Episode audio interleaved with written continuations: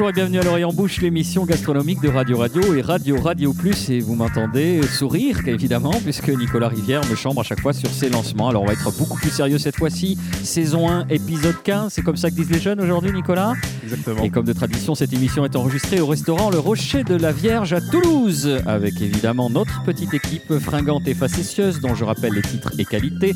Marina Bounour, caviste en instance de reconversion professionnelle dans les thérapies alternatives à base de coups de boule rotatifs.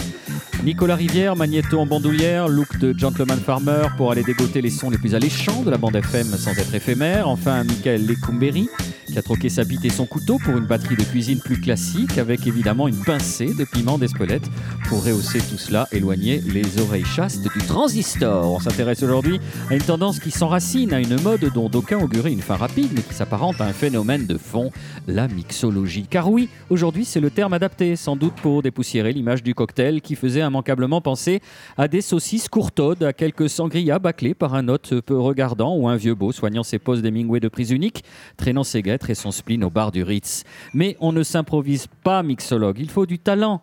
À l'instar de notre invité Nicolas Blanchard qui tient avec sa femme Morgane l'heure du singe à Toulouse. Bonjour Nicolas. Bonjour. Avant de vous donner la parole, il est d'usage qu'un autre Nicolas Rivière, celui-ci, plante le décor. Oui, et comme bien des choses en ce bas monde, vous savez que l'alcool est à la fois euh, le fruit de l'observation et l'objet d'un immense mystère. Alors un mystère Vous parce nous en que- parlez comme si vous alliez enterrer quelqu'un. Ah L'émission va être gay aujourd'hui. On parle de cocktail, on parle de aussi, mixologie. gai- aussi gai que, la- que celle de la dernière fois, où Michael Lecumberi s'était particulièrement distingué. Oui. On lui Un mystère. aussi bien. Je disais parce que l'histoire de l'alcool, l'histoire de l'alcool est- présente énormément de difficultés parce qu'il s'étend euh, à tout le passé et surtout sur tous les continents. L'observation, disais-je, parce que il a fallu qu'un jour un être vivant euh, porte à sa bouche un liquide et qu'il constate la puissance de griserie euh, et d'ivresse. L'alcool peut-être fut découvert, pas inventé, découvert au cours de la préhistoire glaciaire. Un jour, le vent dépose au creux d'un rocher des feuilles, des baies, euh, des fruits, la pluie tombe, la pluie cesse, une fermentation s'enclenche, passe là-dessus une nuit de gel. Au matin, un être humain se penche, casse la glace pour boire un peu d'eau. Il s'aperçoit que le liquide a un goût particulier. Il réitère l'opération le lendemain et puis plusieurs jours de suite. Et puis un jour, il n'y a plus de glace à casser parce qu'il n'y a plus d'eau. C'est ce jour-là, il y a des centaines de millions d'années au bord d'une flaque, que l'être humain et l'alcool se rencontrent pour la première fois. L'alcool traverse ensuite une très longue nuit, sa trace nous échappe. On le retrouve à la fin de la guerre de Troie, 13 siècles avant notre ère, lorsque Médée offre l'eau de paradis au père de Jason pour qu'il renouvelle ses forces. C'est plus tard, bien plus tard, sous l'Égypte ancienne, que l'on doit, euh, que l'on fait la véritable mise au point de la fabrication de l'alcool pour deux raisons principales. À l'époque, Alexandrie est la capitale de la chimie, et surtout la prospérité de l'Égypte ancienne coïncide avec la mise au point de la métallurgie du cuivre. Et le cuivre, qui est résistant à la chaleur et à la corrosion, va permettre de fabriquer l'alambic. Les Égyptiens, qui maîtrisaient très bien la bière, la bière est antérieure au vin, eurent sans doute l'idée de la faire passer dans l'alambic. C'est ainsi qu'ils inventèrent le bolonachik, qui est tout simplement l'ancêtre du whisky. Vous savez qu'un alcool qui ne s'exporte pas est un alcool qui n'a pas d'avenir. C'est là qu'entrent en jeu les Phéniciens, qui sont les premiers grands marins de l'Antiquité et qui vont faire débarquer leurs tonneaux à Marseille et à Cadiz, en Andalousie. L'alcool n'y fait pas une grande carrière à l'époque parce qu'il y croise un adversaire redoutable qui est à l'époque le vin. Il a donc fallu que l'alcool s'exporte sur une terre sans vigne et accessible par voie maritime. C'est pour ça qu'il croise la route de l'Irlande. Et en Irlande, il n'y a rien à boire. On commence à se soigner avec l'alcool, on commence à en boire. et puis, soigné, j'aurais pas dit ça. ensuite, surtout, ce qu'il se passe, c'est que la religion euh, fait le reste. Et puis ensuite, le grand commerce maritime du début de l'époque moderne, tel que Fernand Braudel l'avait euh, théorisé, permettra d'être un catalyseur pour tous les alcools qui ensuite partent littéralement à la conquête du monde. Il y en a qui ont bossé. hein. Nicolas Rivière, je vous félicite. Michael Lecumberi, vous souhaitez rebondir? Euh, Non, je plaisante. Pas d'exposé pour. Il va me sortir son vieux exposé sur le verre à soie. Alors, le verre à soie, Non, mais Marc Coctellus était très content. Je croyais que c'était Jean-Pierre Cocktail. Alors, on a un expert, je vous rassure, Michael. Euh, J'aimerais, euh, avant de commencer avec vous, Nicolas Blanchard, qu'on revienne sur votre parcours. Qu'est-ce qui a à l'origine de votre vocation de mixologue? Euh, le hasard. Euh, en fait, j'étais, moi, j'étais menuisier et un jour, j'ai eu envie de voyager après 10 ans de menuiserie à Toulouse. Et euh, pour apprendre l'anglais, ben, j'ai pris un petit boulot et c'était la plonge. Et puis, on m'a appris à tirer des bières, à les décrire Vous étiez en Angleterre hein? En Angleterre, donc à Manchester. Euh, et puis on m'a appris à faire des moritos comme tout le monde, et puis euh, des cocktails un peu plus complexes entre guillemets, et, euh, et ça m'a plu. Je me suis aperçu qu'on pouvait amener vraiment du goût en mélangeant de manière équilibrée et un peu pensée, amener du goût vraiment délicat et subtil. Et du coup, j'ai continué. Et, euh, et la fièvre, entre guillemets, m'a prise. Donc j'ai cherché toujours plus sur les blogs, sur les livres, sur les, euh, et surtout en travaillant dans les bars, où euh, la, quête c'était de trouver toujours une place dans un bar de meilleure qualité. Ah oui, c'est comme ça que ça se passe. Oui, c'est un genre de Dans mercato cas, oui. et, et on monte. Non, mais il n'y a pas de diplôme officiel de maître S cocktail, de chef si, Il y, a des- il y mixologue. a des Ah écoles, oui. hein, il y a des formations euh, Ouais, il y a des en formations. mixologie, en cocktail, euh, Après, enfin, barman. Comme dans toutes les formations, le parcours euh, professionnel quand même fait le, fait le job et ce qu'on, là où on cherche, euh, enfin là où on cherche du boulot, forcément ça va définir ce qu'on va apprendre. Où on en trouve surtout. Euh, mais voilà, donc moi c'était complètement par hasard. J'ai pas de formation, j'ai un CAP de menuiserie. J'étais menuisier et, euh, et voilà. Donc Vous le aviez voyage- quand même déjà le, goût de la précision en tant que menuisier. Euh, pas forcément. tu Oui. sais pas ça. Oui, alors ça le problème. et- menuiserie, peut-être hein, aussi. Voilà, on ne peut pas le décrire, mais Euh, c'est vrai qu'il vous manque de doigts, donc vous avez. Exactement. un champ d'action un peu plus Euh, tranquille. Donc euh, oui, j'avais surtout le, le goût des cocktails déjà, puisque je, donc je- je- j'en buvais déjà pas mal. Euh, et j'aimais surtout le- pratiquant, oui, J'étais de- pratiquant et j'aimais surtout la convivialité qu'on peut trouver dans un bar. J'aimais le, le, le- le- le lieu en fait. J'ai toujours été à l'aise dans un, dans un bar, même sans, même pour boire des cafés. Et, euh, et donc j'ai été assez à l'aise pour y travailler et, euh, et évoluer, même si je parlais pas un mot d'anglais quand j'y suis arrivé. Et vous êtes donc, ressorti euh, parfaitement bilingue. En, parfaitement, avec quelques approximations là aussi. Mais, en tout cas, le nom oui, des cas, alcools je- en voilà, anglais, aucun problème. Et oui, je peux, je peux tenir une conversation en anglais. Et ça m'a aidé après à trouver d'autres boulots par ailleurs. Et Euh, vous montez le, un bar à cocktail euh, finalement. Enfin, donc on va parler de, de- de l'heure du singe, mais Oui. vous passez d'abord par Paris. Comment ça se passe pour euh, En fait, parfaire j'ai votre commencé par revenir à Toulouse, où je cherchais donc à, du coup à apporter ce que je croyais euh, pouvoir apporter, c'est-à-dire une expertise au niveau des cocktails que j'avais appris en Angleterre, sachant que le- ce niveau-là n'existait pas. En tout cas, je, en tout cas, je l'avais pas trouvé en revenant à Toulouse, euh, et j'ai pas trouvé de, de- de- d'endroit, d'endroit où je pouvais vraiment euh, pratiquer euh, au niveau que je, auquel je voulais le pratiquer. Ouais, alors Donc- vous êtes poli, donc on jouait en, en- en Ligue 2 hein, à l'époque à Toulouse, donc je suis allé à Paris pour jouer en Ligue 1. Euh, La Ligue j'avais 2, en- c'est pour bientôt à Toulouse. en, fait, en fait, surtout, c'est moi qui avais encore des choses à apprendre et je trouvais pas d'endroit où je pouvais avoir un mentor et qui pouvait me, me faire continuer de me faire évoluer. C'est pas tant moi qui avait des choses à apporter. Oui, vous avez si forcément, par. je suis revenu avec, ouais. avec l'idée que, que j'avais des choses à apporter, mais euh, je ne trouvais pas de- de- d'établissement euh, qui puisse m'apprendre beaucoup de choses sur ce domaine-là. J'ai par ailleurs appris beaucoup de choses en travaillant dans des établissements euh, qui faisaient pas plus de cocktails que ça. Donc je suis reparti au bout d'un an et demi à Paris. Euh, en trouvant d'abord du travail dans une brasserie et euh, ensuite j'ai peaufiné les recherches comme je vous disais tout à l'heure. Bon, et Euh, alors on va faire un fast forward. On est à Toulouse. Vous êtes installé dans le paysage toulousain depuis Deux ans et demi. deux ans et demi. Alors cet engouement actuel, justement, le retour des cocktails, euh, la mixologie, vous êtes, euh, vous êtes en première loge pour, euh, pour en être le témoin. Mhm. Mais vous vouliez qu'on revienne d'abord sur ce thème de mixologue. Voilà, alors ce terme qui donc n'existe pas. la première chose à savoir, c'est qu'il n'y a pas de mixologue, il n'y a pas de mixologie, il y a des barman, des barmaids. Euh, je suis arrivé ici tout à l'heure, au Rocher de la Vierge, j'ai vu quelqu'un faire un gin tonic, dosé comme il faut, avec un bon tonic, avec un bon gin. Il a mis quelques baies de Sichuan, une tranche de citron vert. Et quelle est la différence entre un bar à cocktail et un, et un restaurant qui fait un bon cocktail? Pourquoi ce monsieur n'était pas mixologue?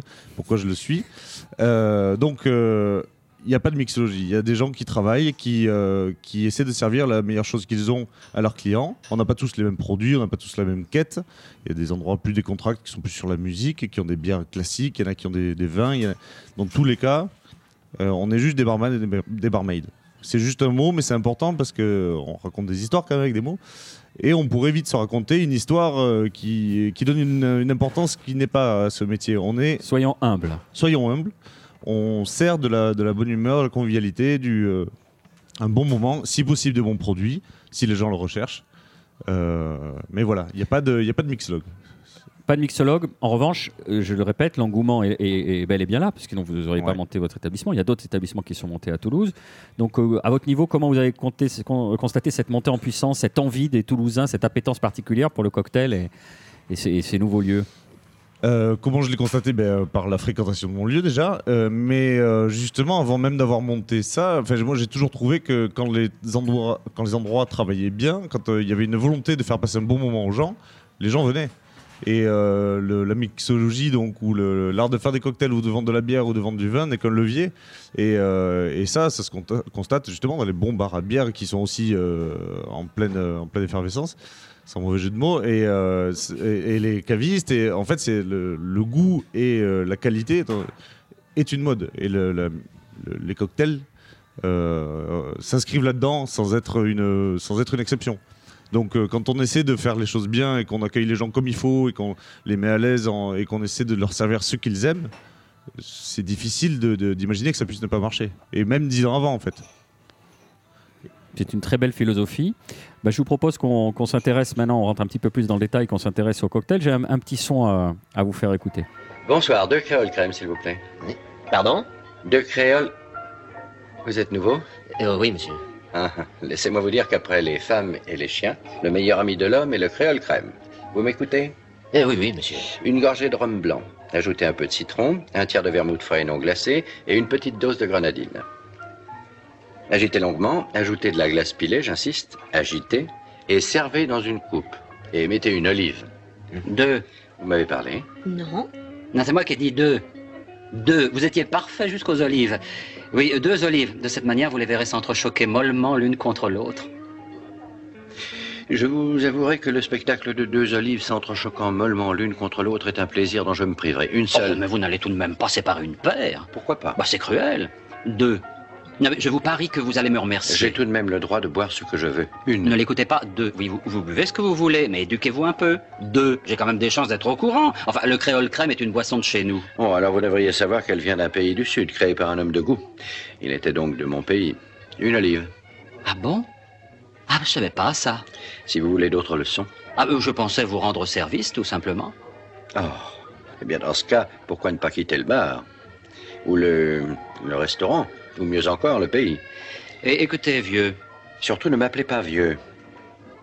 On pourrait penser que c'est une marque d'amitié. vous voulez recevoir une baffe? Non Et vous? Oh, je pense que vous pourrez pas me toucher, vous. Vous, vous avez une qualité certaine, le courage. Amicalement Votre, 1971, euh, la première rencontre entre Brett Sinclair et Danny Wilde autour d'un conflit. Alors, euh, par exemple, c'est intéressant parce que le créole crème, on n'entend plus du tout parler, euh, Nicolas Blanchard. C'est vrai. Donc, il y a des modes. Donc, qu'est-ce, que, qu'est-ce qui se fait en ce moment? Et euh, plutôt, quels sont les grands classiques en termes de cocktails? Que vous vendez, vous, que... Alors- On va dire, mais nous, on les revisite. Oui, euh, voilà, c'est drôle parce que justement, on ne fait pas de classique. Parfait. Merci, Nicolas Blanchard, comme souvent. On ne fait pas de classique. Si Faux, on- faux, faux, c'est- un peu vrai, c'est un peu faux. Euh, L'idée, c'est qu'on ne, on ne fait pas la promotion des classiques. Après, si quelqu'un en veut, on lui fait évidemment. Mais on essaie de suggérer toujours une, euh, toujours une alternative qui crée de la surprise. Euh, ce qui devient classique dans les, dans les bars à cocktails, je crois, je pense aussi pour les autres du coup, euh, c'est de- c'est de- d'essayer de trouver un équilibre qui soit euh, qui laisse transparaître tous les goûts, donc ce qui oblige à ne pas trop sucrer, ce qui change avec euh, l'époque dont vous parliez tout à l'heure.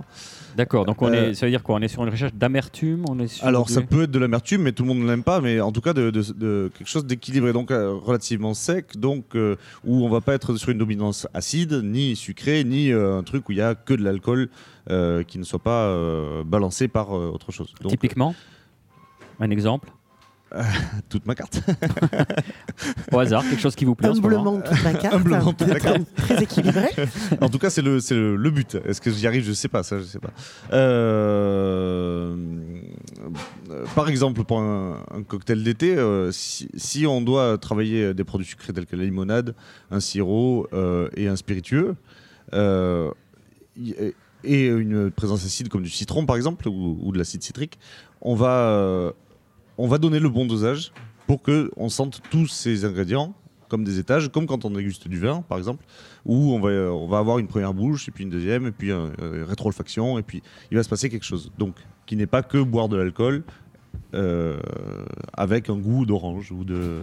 Est-ce que c'est pas une justification a posteriori pour se dire regardez, je me bourre pas la gueule, c'est un vrai cocktail avec des superpositions de goût, avec des- Non, ça n'empêche en rien de se bourrer la gueule. Et, alors, donc, par exemple, un cocktail d'été avec, euh, avec tous les ingrédients que tu as dit là, on peut en avoir un euh, comme ça là maintenant Ouais, tout à fait. Oui, oui, oui, tout à fait. Par exemple, on peut prendre du, euh, du, euh, donc du jus de citron, une petite base de jus de citron, parce que le- souvent ça sert à équilibrer le, tout- le sucre. On prend euh, un alcool un peu inconnus pour, pour, pour créer la surprise, donc de l'aquavite par exemple, qui est un alcool nordique euh, qui est à, base de beaucoup de plantes, qui peut se rapprocher du gin ou du Genever, peu importe, en tout cas ça créera forcément un petit peu la surprise. On va équilibrer ça pour le côté sucré avec euh, du slow gin, qui est une liqueur de prunelle à base de gin, un truc traditionnel anglais, et on va l'allonger de limonade à la rose par exemple. Ça, c'est pas compliqué à boire. C'est pas euh, quelque chose de complètement obscur, mais ça va créer forcément euh, du rafraîchissement et en même temps on va sentir le, le slow gin et son amertume, le côté herbacé du, euh, du- de l'aquavite, le, le- le- la Floral rose donc florale et euh, normalement le côté euh, Rafraîchissant euh, du citron. rafraîchissant du citron exactement. Oui, mais moi, Sans monsieur. oublier la dilution qui, est, qui, Ah oui, qui est- qui compte donc l'eau qui fait partie du cocktail et qui va donc euh, créer euh, quelque chose de rafraîchissant encore et de- qui va faire le lien en fait entre tout. L'eau apportée par les glaçons, c'est ça hein? Par les glaçons qui fondent, bien sûr. D'accord. Voilà. En shakeant ou si on le fait directement sur glace pilée comme un morito, ça Ou fait un verre partie de ce mélange ou ce genre en de rajoutant choses. de l'eau gazeuse parfois, comme on fait dans le morito, encore une fois, qui est un très bon exemple. Donc euh, voilà. Si, euh, monsieur Blanchard, j'arrive dans votre établissement, euh, moi, l'aquavite, tout ça, ces, ces termes me font un petit peu peur. Je veux un mojito. Oui. Et vous êtes en mesure de me faire un mojito, monsieur Alors, Blanchard? Alors je suis en mesure quand c'est la saison de la menthe, parce qu'on essaie de travailler quand même sur les saisons.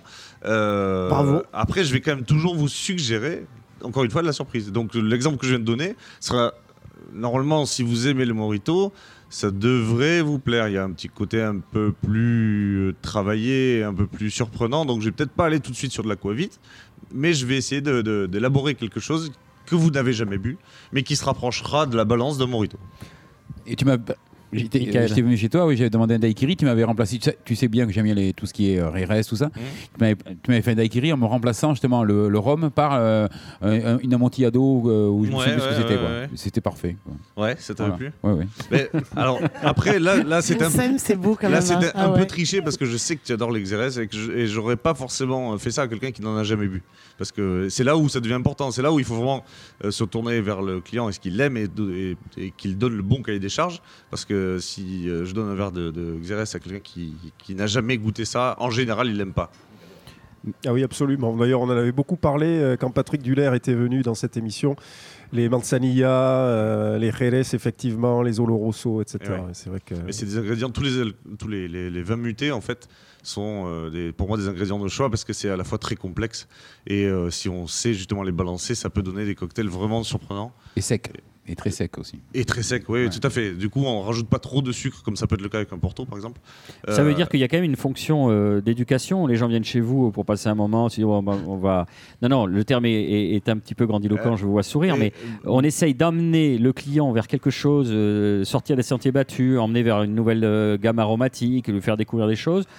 Euh, c'est pour ça que volontairement j'ai joué le bourrin qui voulait son mojito, mais euh, vous faites ça à chaque fois. Si c'est le coup de, si c'est le rush, si c'est machin, il y a On quoi exactement dans on le ça fait quand même. Et puis ça, ça a quel goût Et puis est-ce que vous pouvez me remplacer ça par ça? Qu'est-ce que vous dites quand on vous dit ah, moi, moi j'aime pas trop ça? Euh, si c'est si c'est euh, si c'est judicieux, pourquoi pas? Si quelqu'un veut remplacer un cocktail qui se fait d'habitude avec de la vodka par du gin, euh, c'est pas euh, complètement euh, déconnant. Donc on le fait avec plaisir.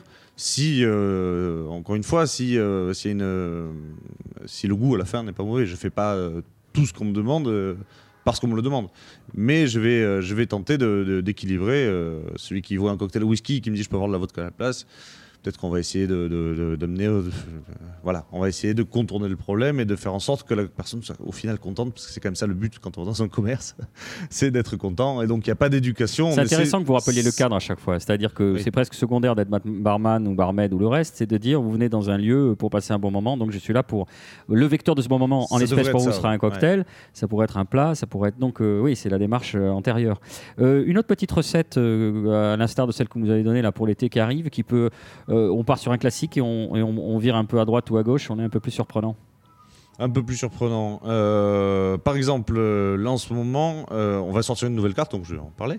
On a pris du bourbon et du rye whisky, donc du whisky de seigle, qui sont deux whiskies américains assez ronds, qui sont faciles à travailler en cocktail parce que c'est un peu plus sucré que du scotch. Dans lequel on a mis un petit peu de, justement de scotch tourbé pour, pour la finesse et le côté fumé, tourbé, terreux, euh, de, ce whisky. On, on a mélangé ça et dans lequel on a mis du, euh, du- du petit salé qu'on a fait d'abord fait cuire. Quoi du, du porc grillé. Euh, alors Ah, c'est ouais. pas moi qui ai inventé ça, hein, c'est- c'est c'est relativement classique aujourd'hui. Ah oui. On appelle ça un fat wash. Donc on prend un corps gras, que ce soit de la viande, du beurre, du n'importe quoi. On le Un met fatwa dedans. Non, un fat wash. ouais, non, pas de fatwa. C'est pas fatwa, il y a du porc. C'est ça. On le fait infuser dans l'alcool et puis une fois que ça a suffisamment infusé, on le met au congélateur et le, gras fige. On l'enlève comme dans une soupe quand on veut enlever le gras qui flotte euh, quand on le met au frigo.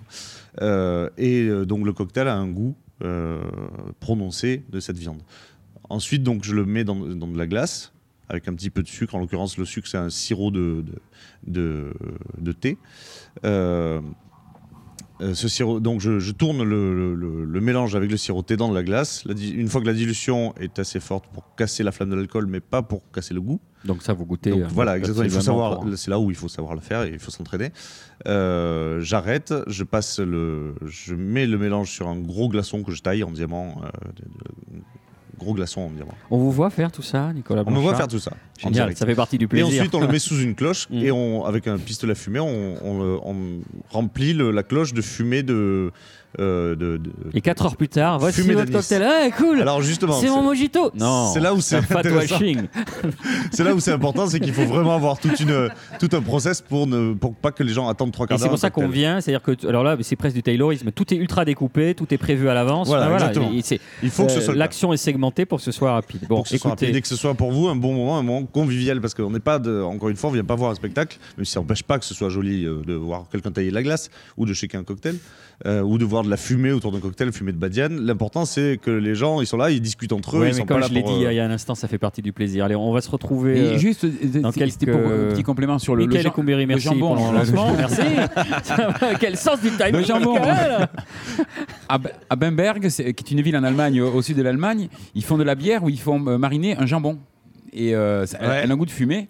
Ils, ils mangent juste de la choucroute, en fait, du, du chou fermenté avec cette bière-là. Et euh, c'est hallucinant, c'est délicieux. Voilà, Mais ça m'étonne pas. Ça valait le coup de Ouais. m'interrompre. Merci Michael. on va faire une petite pause. Le temps d'un peu de musique. On se retrouve avec plaisir dans quelques instants.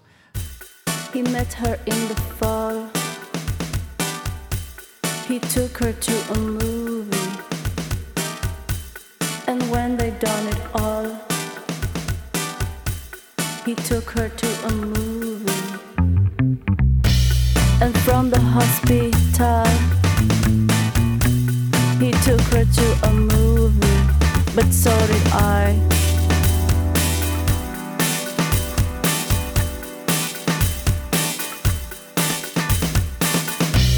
And when her heart was sad, he took her to a movie. She's all he's ever had. He took her to a movie.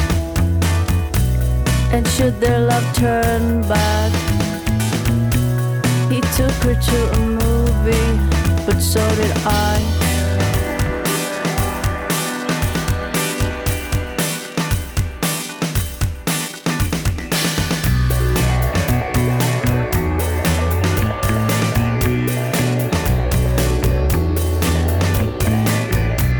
I think she's been alone. Took her to a movie. When they cut off the phone, he took her to a movie. And when her cover's blown, he took her to a movie. But so did I.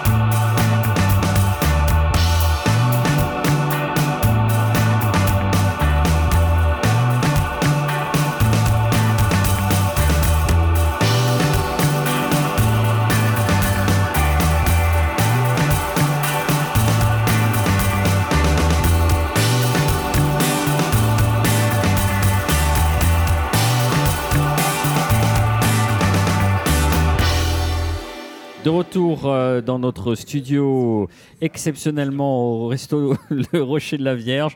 Évidemment, c'est très amusant. Vous êtes sur Radio Radio dans l'oreille en bouche et on est euh, tous les 15 jours au restaurant euh, Le Rocher de la Vierge. Spécial cocktail et mixologie aujourd'hui avec notre invité Nicolas Blanchard de l'heure du singe. Sans oublier nos chroniqueurs Marina Bounour, Nicolas Rivière et le fantôme de Michael Lecumberi. Vous pouvez reprendre votre micro. euh, Nicolas, on va faire un tour du monde à présent. J'aimerais qu'on passe avec vous en, en revue les principaux grands alcools du monde. On va commencer avec celui euh, qui a été évoqué tout à l'heure, notre, notre, int- introduction, autre Nicolas, donc Nicolas Rivière, un ersatz, non pardon, un, un anticipateur, un précurseur du whisky chez les Égyptiens. Parlons du, du whisky. Euh, souvent, on dit oui, ce qui fait un bon whisky, c'est l'eau, mais non, souvent, ce qui fait un bon whisky, c'est euh, finalement le contenant d'élevage. Euh, alors, c'est quoi? On a besoin d'un expert. Qu'est-ce qui fait un bon whisky, Nicolas Blanchard? Là, j'engage votre responsabilité personnelle. Alors, d'abord, je sais pas si je suis expert en mixologie, mais alors euh, encore moins whisky. Je, je- je- j'essaie de m'y connaître le plus possible. Mais Peut-être on peut déjà qui- partir de la base. D'abord, euh, Ce qui fait un bon whisky, euh, évidemment, c'est euh, les choix. Euh, les choix que la compagnie fait, c'est-à-dire euh, effectivement il y a l'eau, effectivement il y a les grains, effectivement il y a euh, l'âge, les fûts, la distillation, à quel moment on coupe les têtes, à quel moment on coupe les queues, c'est-à-dire dans dans l'évaporation, on- dans l'alambic, on enlève le, le début et la fin parce que c'est toxique ou pas bon. Euh, et euh, ces choix-là font le, la, la qualité ou juste la palette aromatique du, du produit. Et ça, c'est bon pour tous les alcools. C'est un peu comme un cigare. Il y a trois parties dans un cigare, il y a trois parties dans un, dans un distillat. Et c'est le cœur qu'il faut garder, effectivement. Et donc, ce cœur-là, il peut être plus ou moins euh, large suivant le, le choix du, euh, du, du distillateur. C'est une question complexe. Euh, Marina, en tant qu'experte, euh, on vient d'évoquer le- le- l'élevage du whisky. Ça se passe par le biais d'un alambic. Vous pouvez nous expliquer un petit peu comment fonctionne un alambic? Bah, L'alambic, tout simplement, donc, comme euh, Nicolas le disait, c'est euh, à la base c'est en cuivre. hein, euh, voilà. Donc en fait, on fait chauffer ce qu'on appelle un, un mou. Enfin, c'est l'équivalent d'un mou, comme un mou de raisin. On va le faire chauffer. Et en fait c'est un principe de, chauffe et de refroidissement. Donc en gros on va porter à ébullition, ça va s'évaporer.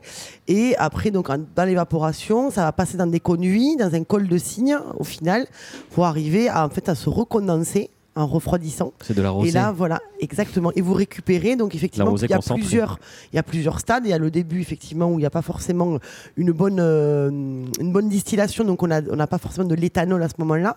Enfin, le vrai alcool.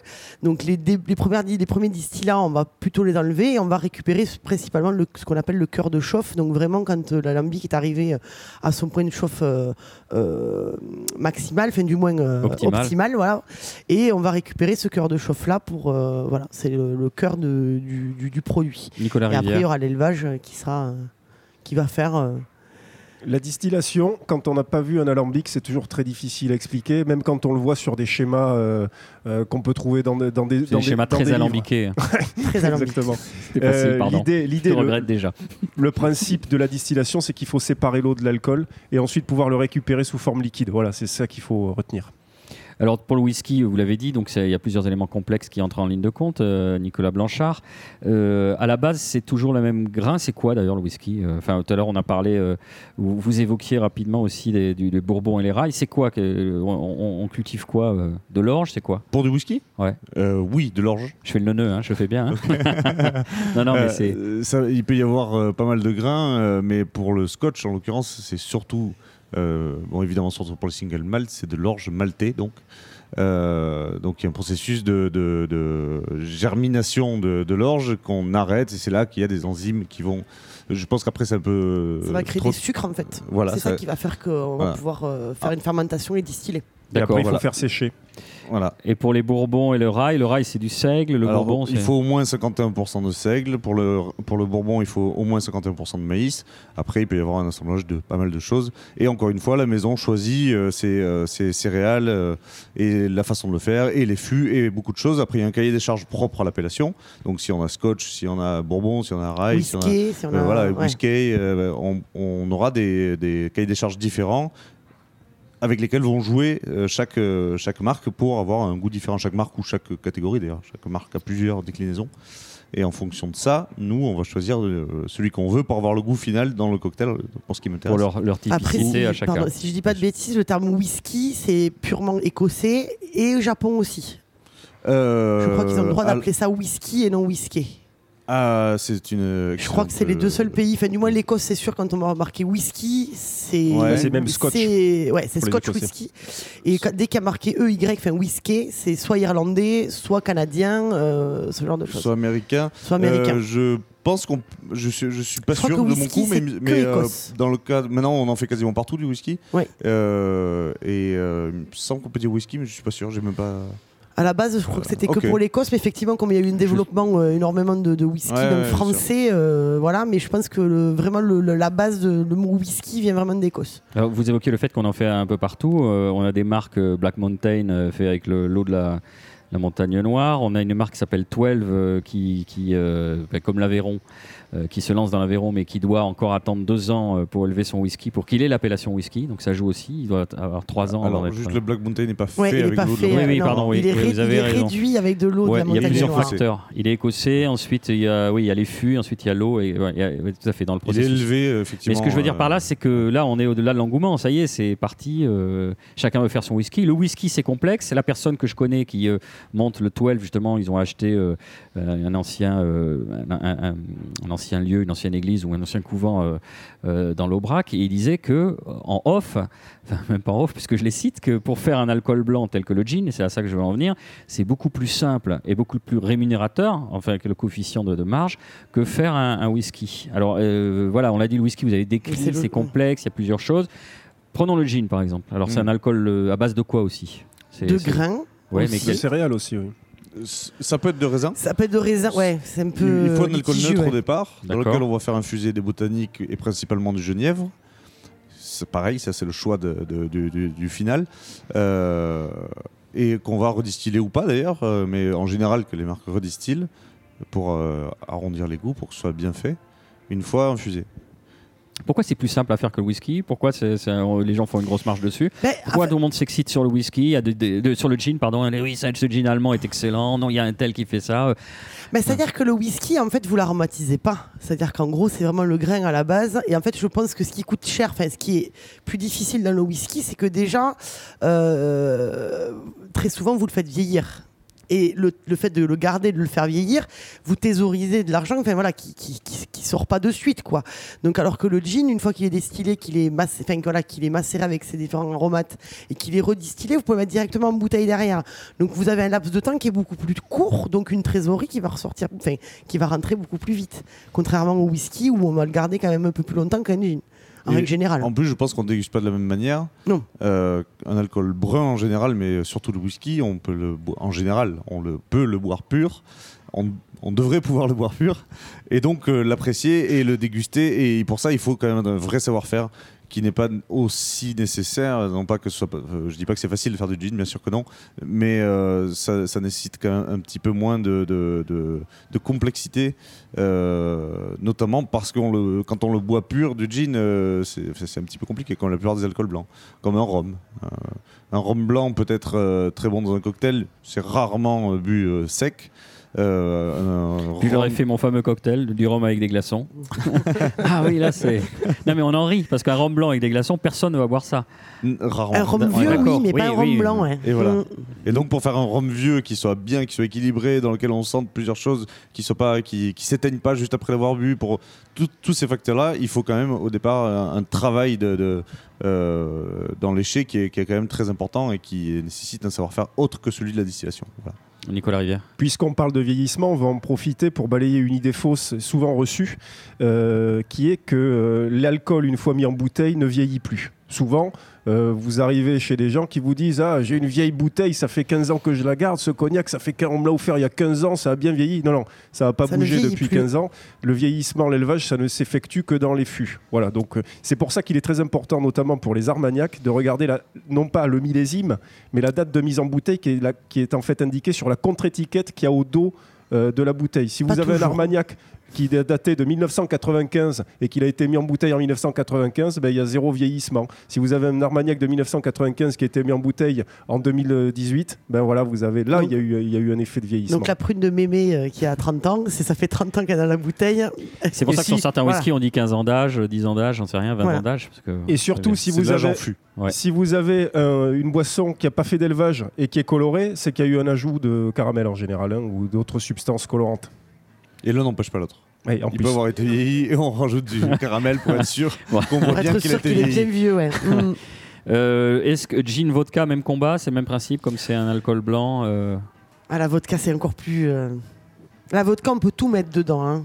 Alors, nous, nous, on aime rire euh, euh, en disant que la vodka, c'est un gin pas fini. Alors, évidemment que c'est faux. plus, Évidemment qu'il y a pas de très bonnes hein. vodkas. Il y a des spécialistes de la vodka. Ils, ils me pendraient sur place. Et euh, c'est euh, comme tout, quand c'est bien fait, c'est super. Euh, le fait est que souvent, c'est ce qu'on recherche, ce qui est souvent recherché dans la vodka, c'est la neutralité du- de l'alcool. Donc, on va distiller un nombre de fois plus élevé. Règle, Et ouais. on essaie de, de garder souvent un peu de suavité, un peu de, de- En règle générale, c'est jusqu'à 5 distillations pour avoir Voilà. une vodka. En gros, vous avez la, la- la quintessence de l'alcool pur, quoi, Voilà. tout simplement. Donc, euh, et le, le but étant que ce- ça ait le- un goût le moins possible alcooleux, tout en étant neutre. Donc, euh, on n'a pas l'impression de de l'alcool à brûler. Euh, Bon, la ça vodka, dépend des vodkas, alors, mais, ça dépend des vodkas. Bon, la vodka, bon, on lui a fait un exactement, sort. ça dépend des Euh, vodkas. Non, non, mais justement, c'est Après, il y a d'excellentes vodkas. hein. Ex- Exactement. Alors après, il faut savoir les apprécier. Euh, comme moi, je travaille le cocktail, effectivement, je ne suis pas sûr qu'en mettant quatre euh, ingrédients de plus, on fasse la différence entre une vodka euh, euh, qui a été euh, vraiment dans laquelle il y a eu une intention de faire un truc euh, fantastique et une vodka juste neutre. Voilà. Mais sinon, c'est Ben, vous soulevez un point qu'on voulait aborder avec Nicolas Rivière, qui est euh, comment est-ce qu'on arrive à faire la différence entre un, un bon et un mauvais alcool? En l'espèce euh, de ce que je décèle euh, dans les discussions antérieures, c'est qu'avec le whisky, c'est possible, eu égard à sa complexité d'élevage et aux multiples facteurs qui entrent en jeu. Pour les alcools blancs, est-ce qu'on pourrait mettre au défi le plus grand dégustateur du monde de dire oui, celui-ci est plus subtil que celui-là? Oui. Ah, sur la subtilité, oui. Ah oui, tout à fait. Non, c'est euh, oui. Euh, ce que je disais tout à l'heure Ah, vous allez nuancer, blancs, je vais nuancer. Euh, oui, bien sûr. Euh, évidemment qu'on peut comparer, qu'on peut noter, qu'on peut ressentir toutes les subtilités d'un alcool blanc. Qu'il soit bien fait ou mal fait, on peut toujours juger de, de- de- de ce qu'on ressent quand on le boit. Pour autant, je disais simplement que c'était plus difficile à élever, à travailler et à vendre euh, en alcool pur. Mais entre deux vodkas, alors pas la, le plus cheap qui serait un spiritueux à la vodka euh, qu'on trouve, euh, mais de, de, de, de gamme à peu près équivalente, enfin vous arriverez à, enfin non, non, justement, une, une moyenne gamme et haute gamme, vous arriverez à, vous arriveriez à faire la différence? Pur, oui, sûrement. Oui. Oui, puis en Oui. plus, c'est surtout qu'il faut savoir avec de quoi ça part. Parce que comme la vodka, ça peut être fait à base de raisin, à base de grains, à base de betterave, à De base de pommes de terre. Mmh. Enfin voilà, donc en fait, ça, il faudrait presque comparer deux vodkas qui sont issus Mmh. d- d'une même distillation. Enfin, du moins du, du même produit de départ. Parce que sinon, euh, c'est un peu compliqué à, à comparer si vous n'avez pas les mêmes produits de base euh, qui vont amener des Non, choses bon, on différentes va, la, de on va la réhabiliter la vodka. Allez, un, Euh, par exemple, j'ai été dans, un- dans un- une distillerie en Hollande d'une très bonne vodka qui nous a fait des dégustations à l'aveugle de cinq vodkas différentes. Donc euh, on pourrait dire c'est tout pareil, c'est tout neutre. Mais effectivement, quand on sent le, le- le verre à dégustation de près, de loin, d'au-dessus, et puis qu'on euh, prend une petite euh, gorgée, puis une deuxième, et qu'on compare avec toutes, elles étaient toutes euh, différentes. C'est très subtil, mais elles étaient toutes différentes. Un petit cocktail pour réhabiliter la vodka? Euh, bien sûr. Le fameux euh, vodka glaçon comme le rhum glaçon. Alors par exemple, euh, on va prendre encore une fois une base citronnée sur glace pilée, donc pour faire quelque chose de très frais, de la vodka, un petit peu de bénédictine, qui est une très vieille liqueur française herbacée, avec une grenadine maison à l'hibiscus.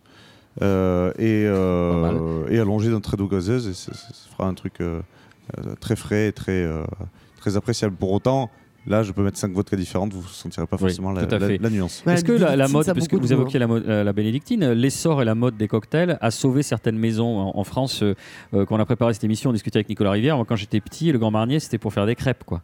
Mm. Euh, et on voit euh, des tables de, de stars américaines qui boivent du Grand Marnier. Bon, ok, on a compris, ils ne connaissent pas grand-chose, mais nonobstant, est-ce qu'il y a... ces- Voilà, vous parlez de bénédictine, on a la chartreuse, on a euh, tout- toutes, ces, toutes ces, ces liqueurs et tous ces, ces, ces produits à base de plantes donc, dont on s'est fait les chantres et, et les héros pendant des années. Est-ce qu'il n'y a pas un revival qui permettrait... Si, euh, complètement.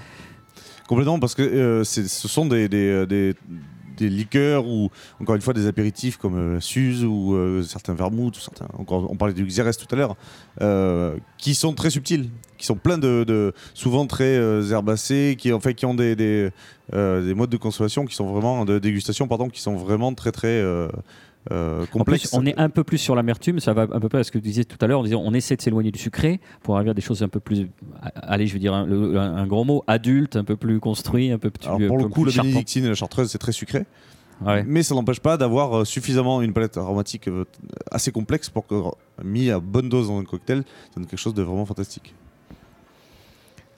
Nicolas Rivière, Même vous, tout seul, c'est c'est bon la vous, chartreuse. vous aimez beaucoup le Fernet Branca, donc c'est un peu différent. Mais... Euh, pareil, pareil c'est un- c'est quelque chose qu'on- que tous Nous, les, quand j'étais tous jeune, les bars à cocktails Oui, utilisent. mais nous, euh, quand j'étais jeune, on faisait une blague. On disait servez-moi un verre de Fernet Branca, pardon, de Ça, c'est les- l'angostura. Ça, c'est les lendemains de Lang- cuite. hein, L'angostura pure. Maintenant, on peut le dire, ils en Ah, ont. moi je, Hein je fais la cuite avec. Et l'Isera L'Isera Oui, pardon, On il fallait un basque, Ah oui, la jaune ou la oui, verte oui, vrai. Nicolas Rivière. Non, il faut savoir que euh, l'alcool ne doit sa survie euh, dans des pays qui ne sont pas en guerre qu'au travail des barman et de ceux qui les agrémentent pour une raison assez simple, c'est qu'en réalité l'alcool qui sort de l'alambic, c'est pas très très bon. C'est pour ça qu'on retrouve toujours autour de lui de l'eau, de l'élevage, du froid et de la vitesse. Le cul sec, euh, ça vient d'où? Le cul sec, ça vient du fait qu'il fallait le boire vite parce que c'était pas très bon.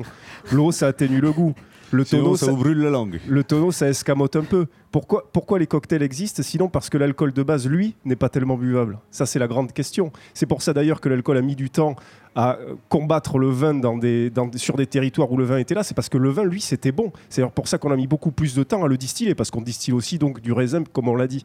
C'est pour ça qu'il y a toutes ces raisons historiques, ces, ces facteurs euh, euh, humains historiques qui, qui jalonnent l'histoire de l'alcool. Sans le travail de quelqu'un comme Nicolas Blanchard et de tous les autres qui, qui- qui font des cocktails à travers la planète, beaucoup d'alcool aurait peut-être disparu en temps de paix. Je précise bien en temps Tom de paix. Cruise, important. Comment? Tom Cruise, est Ah oui, important. effectivement, il y a eu un film. Il y a eu un Tom film Cruise a fait beaucoup pour l'image des cocktails. J'insiste sur le fait que celui qui fait un picon bien fait le même travail. Exactement. Soyons humbles, on reste humbles. Je vous propose, avant d'aborder notre dernière partie d'émission, de faire une nouvelle pause musicale. J'adore le terme pause, en général ça dure 4 minutes, 4 plombes, c'est super pénible, mais ça nous permet de respirer. Alors vous nous comprendrez, chers auditeurs.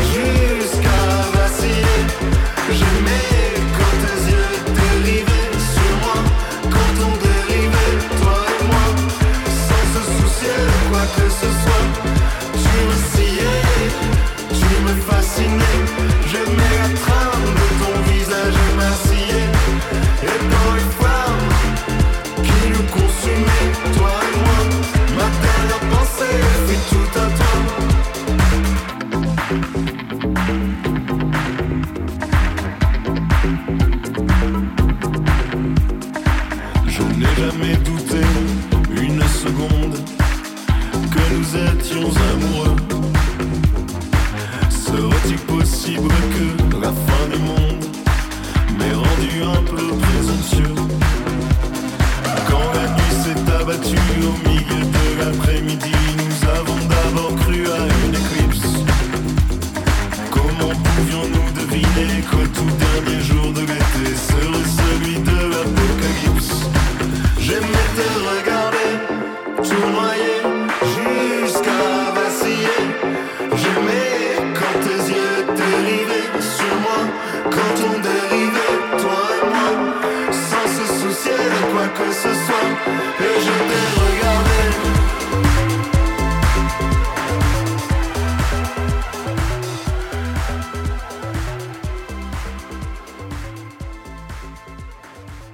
sur Radio Radio Plus, merci d'être avec nous euh, dans l'oreille en bouche. Et c'est le moment, le fameux moment du quartier libre. où Tout le monde euh, s'égaille comme une volée de moineaux, s'excite en poussant des petits cris stridents. Je pense évidemment à vous, Michael, qui est de retour. Alléluia. Euh, nos chroniqueurs nous font nous faire partager leurs derniers trouvailles et coups de cœur, euh, leurs derniers emballements. Marina, qu'est-ce que vous avez trouvé d'intéressant à nous raconter pour ce quartier libre? Euh, moi, c'était mon anniversaire la semaine dernière. Bon, tout le monde s'en fout, mais euh, j'allais manger dans un super resto. Alors justement, je voulais, je voulais faire un parallèle avec ce qu'avait dit euh, monsieur, Et monsieur une fois, j'ai oublié mon pull chez, mes- chez ma cousine. Ouais, et mon non, père, il avait acheté une R16. Ouais, Et ouais, avec, des avec un grille-pain dans, Ouais. dans, dans, le- dans la balle. Euh, non, je dis ça parce qu'en fait, on mon, mon, mon amoureux m'a invité au 7. Alors, cette place à Saint-Cernin. Selon, Et selon donc- la fameuse phrase dorénavant qui est gravée dans le marbre de Nicolas Rivière, c'est entre crumble et espuma. Alors, bah écoutez, j'ai eu ni, crum- eu crumble ni espuma et on s'est régalé. Ah. C'était hyper bien. Très bon sur les poissons?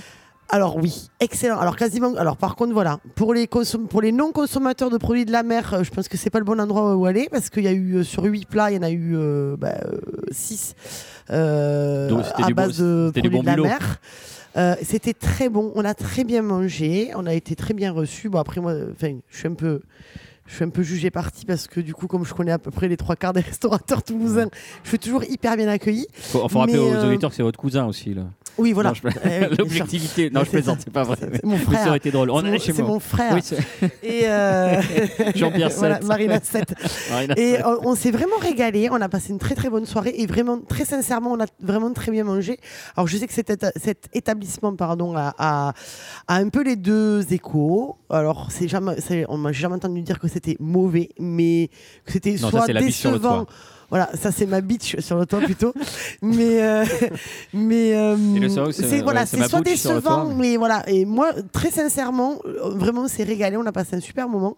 On a pris un accord mais vin qui était très intéressant parce que on a bu du, on a bu des sakés, ce genre de choses sur des accords mais vins. Et ça, c'est très très intéressant. Et voilà. Ça, donc pourquoi vous pour nous faites placer votre téléphone avec les photos? Ça, ça, c'est un peu le pendant de la soirée diapo de l'époque Eh avec ben les non, je prends pas mon téléphone pour prendre en photo les plats, figurez Non, on a tout vu sur Instagram Je fais déjà. pas ça. Oui, bah, Merci. Marina. Je suis très euh, moi. Nicolas Blanchard.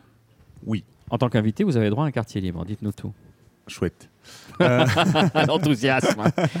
Euh, oui, mon quartier libre du 22 au 27 mai, c'est le Toulouse Cocktail Tour. Donc avec euh, cinq autres établissements pendant une Comme semaine. si on avait besoin d'un prétexte, mais oui. Pour ça. aller vers le Et tour. si justement, beaucoup de Ah. gens ont besoin d'un prétexte et d'événements euh, qui fédèrent comme ça déjà les bars entre eux et qui en plus font connaître euh, des, euh, justement une, di- une discipline, on va dire, à- au plus grand nombre en fait. Puisque la com ne sera pas la com de- d'entre-soi du, du propre bar, ce sera une com séparée par un organisme différent. Enfin, je parle au passé, elle est déjà donc. Vous faites partie du dispositif Qui c'est fait- qu'il y a dont on peut citer les concurrents et amis oui, bien sûr, évidemment. Euh, donc il y a le Moloko, le Nasdrovia, euh, le la- l'apothicaire, le le Baggio. euh, qui est-ce que j'oublie? Le Fat Cat, Le- non, Non, non, non. Euh, du coup, il y a le. Qu'est-ce que j'ai dit? Il y a Le l'apothicaire, Baggio, le le Nasdrovia, le Moloko, le connais pas. Baggio. Baggio, je connais pas. Moi, il manque un. Pas allées de Brienne. Oui. Badjo. Il m'en Ah manque oui. un. Bon, aidez-moi. Eh bien, vous trouvez le les coup, informations euh, sur Internet. Euh, Michael Lecumberi, votre euh, sur toulouscocktailtour.com. Oui. Juste, donc il y a juste, euh, je, je termine, il y a euh, un pass à télécharger pour avoir des cocktails à 8 euros. Donc c'est une façon de venir découvrir un peu cet univers-là euh, en, en faisant des petites économies. Ouais, parfait. C'est comme la fête du cinéma, mais avec des cocktails, donc c'est bien. Michael Lecumberi. Le dimanche 10 juin, le restaurant Solide, donc euh, Simon Carlier organise euh, liquide chez Solide, c'est-à-dire invite 25 vignerons. euh, et du, beau monde, euh, de Gaillac, hein, tout ça. Voilà, va toute la journée ensemble. rue, je pense, là, Je parce pense. que- ouais, ouais. voilà, donc il faut y aller, je pense. euh, Le ça rendez-vous est pris, merci. Rue des Polinaires à Toulouse, à côté de- du marché des Vin cartes. naturel. Euh, moi, je voulais rappeler qu'en 2020, euh, donc j'ai un petit peu d'avance, mais je préfère euh, gérer. hein, c'est important d'avoir cette vision. hein. En 2020, un pôle culinaire va prendre place dans la grande halle de la cartoucherie. Ils appellent ça un tiers-lieu. C'est un, un nom qui est très à la mode. Alors, l'idée, je cite son promoteur, le collectif Cosmopolis, c'est un lieu de restauration accessible à tous les budgets qui va privilégier une nourriture à base de produits frais, issus des circuits courts, travaillés par des restaurateurs locaux. Il devrait mettre en place un incubateur culinaire dans lequel vont tourner des chefs euh, qui voudraient lancer leur affaire mais qui n'en ont pas les moyens. Donc tous les six mois, un nouveau projet aura sa chance. Le chef pourra tester ses produits et sa carte tout en étant accompagné par un professionnel pour euh, voilà. Euh, je vois les, phalanges de la main de Nicolas Rivière qui blanchissent parce qu'on s'est dit effectivement, euh, on passe le cacher, ça peut être un très beau projet avec un grand succès, euh, comme ça peut être une sombre merde à la Toulousaine. Alors, ce qu'il y a, c'est que, en tant que journaliste, moi, j'ai eu le loisir de visiter les halles de la cartoucherie lundi dernier. Euh, oui, dans le cadre du festival MAP, effectivement. Et puis de la présentation, surtout de ce fameux tiers-lieu. Euh, L'endroit est évidemment extraordinaire. C'est une friche urbaine où il y a un potentiel fabuleux. Le problème, c'est que la cartoucherie, en termes de moyens de transport, si ça va vite, il vous faut 20 ou 25 minutes pour y aller. Donc le casting des 26 enseignes de restauration qui, qui ont l'ambition d'être qui ont l'ambition d'être ouvertes 7 jours sur 7, quasiment toute la journée, euh, là il va pas falloir se rater parce qu'une friche urbaine quand elle est facile à atteindre comme euh, par exemple euh, le Darwin à Bordeaux ou avec le tramway là vous y êtes très vite côté Bah, vous Bastide. êtes déjà allé à Pujaudran. Et Ouais, vous êtes sûr, déjà allé à Bilbao, c'est dans le ma- c'est au-dessus du marché, Mais encore- euh, Encore en une fois, centre, je, quoi. je vais Oui. me faire, je vais me faire des amis, mais sur le papier, il n'y a aucun problème. faut pas oublier qu'on est à Toulouse et que ce genre de truc, comme vous le disiez, Boris, ça peut être fabuleux, mais ça peut être un plantage industriel fantastique. Il faut pas oublier que c'est quand même, euh, il y a 15 000 mètres carrés de surface et que toute la partie gastronomie euh, va en représenter la majorité. Donc, euh, moi, je suis J'attends beaucoup de ce lieu, mais il faut être courageux et c'est risqué comme, euh, comme Après, c'est entouré de euh, euh, euh, salles de danse, euh, euh, salles de spectacle. Il y a quand même autour, il n'y a pas que, il y a pas que ça. Ouais, mais euh, tu mets un Movida ou un truc comme ça à côté d'un mec qui fait des rognons, je vois pas trop, Oui, le, non, pas trop le rapport. Oh, le sens de la formule. Non, euh, et un petit problème aussi. ça, on y va euh, après les rognons, justement. le- le- Soit tu fais une cité ça. de la gastronomie tram, à plein tube. Le tram, euh, le tram, le oui, tram, le il tram. Ouais. Oh, Marina, Marina, pour Ouais, contrebalancer un peu notre mauvaise foi Ouais. Alors, en fait, le truc, enfin, alors, euh, très, très sincèrement, je suis la première victime de la fainéantise toulousaine. hein. Très sincèrement, là, je suis euh, dans un endroit, là, le marché Victor Hugo, qui est en train de, de vivre véritablement une mutation euh, architecturale. Euh, c'est effectivement le bordel pour accéder au marché Victor Hugo. On peut plus se garer, on peut plus tout ça. Ok, je suis entièrement d'accord. Après, on reste quand même dans une ville. Il faut pas l'oublier qu'on est une ville à taille humaine. Je pense qu'on est quand même été fait comme des êtres humains avec deux bras, deux jambes. On peut quand même se transporter à pied aussi. Et moi, si vous voulez, euh, moi À pied, cette la faculté, cartoucherie, c'est une heure. hein. c'est- euh, oui, non, mais ça dépend, heure ça pied, dépend d'où. Non, mais d'accord, non, mais je suis entièrement d'accord. Mais il y a les trams, il y a des bus, il y a plein de choses. Il faut, moi, je pense qu'il faut arrêter de, de se dire. euh, moi, j'ai j'ai la réflexion très souvent euh, au travail. Les gens, ah ben, on vient plus chez vous parce que c'est trop galère pour se garer. Les gens habitent à pied, très sincèrement, à 15 minutes grand max. Et du coup, ils vont faire leur course, leur course à Auchan parce qu'ils peuvent se garer devant la porte. Il y a un moment où, dans n'importe quelle ville, ça fonctionne. Euh, on n'est on pas, Oui, euh, on n'est Toulouse. pas la seule ville. Ouais, mais voilà. On est, on a, fait une très, enfin, moi, je suis une pure Toulousaine. Du moins, je suis née ici. Euh, Il y a un moment où ça Toulousain, il est feignant. Dès qu'il faut faire le moindre effort, c'est partisan du moindre effort. Voilà. Si vous n'avez pas de terrasse, les gens ne viennent pas chez vous.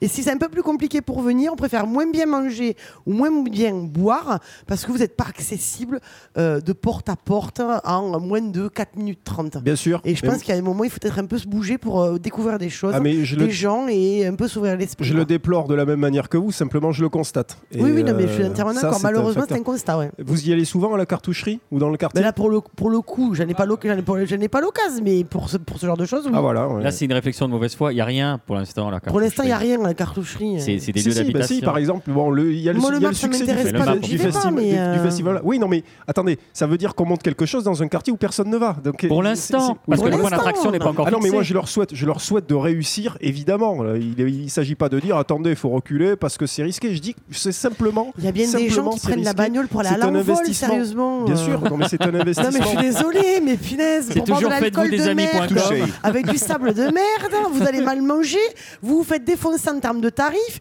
et il y a des gens qui prennent la voiture, Ce il y a genre même de des navettes concept- pour aller à l'envol. Ce genre de concept, c'est juste, il faut être très très pointu sur le casting. On a un exemple de la même chose dans des dimensions beaucoup plus petites qui a été monté à Dax, qui s'appelle le marché friand, et c'est un peu un échec commercial, alors que là c'est en plein centre-ville. Tout va dépendre, tout va en dépend- tout va C'est beaucoup dépendre.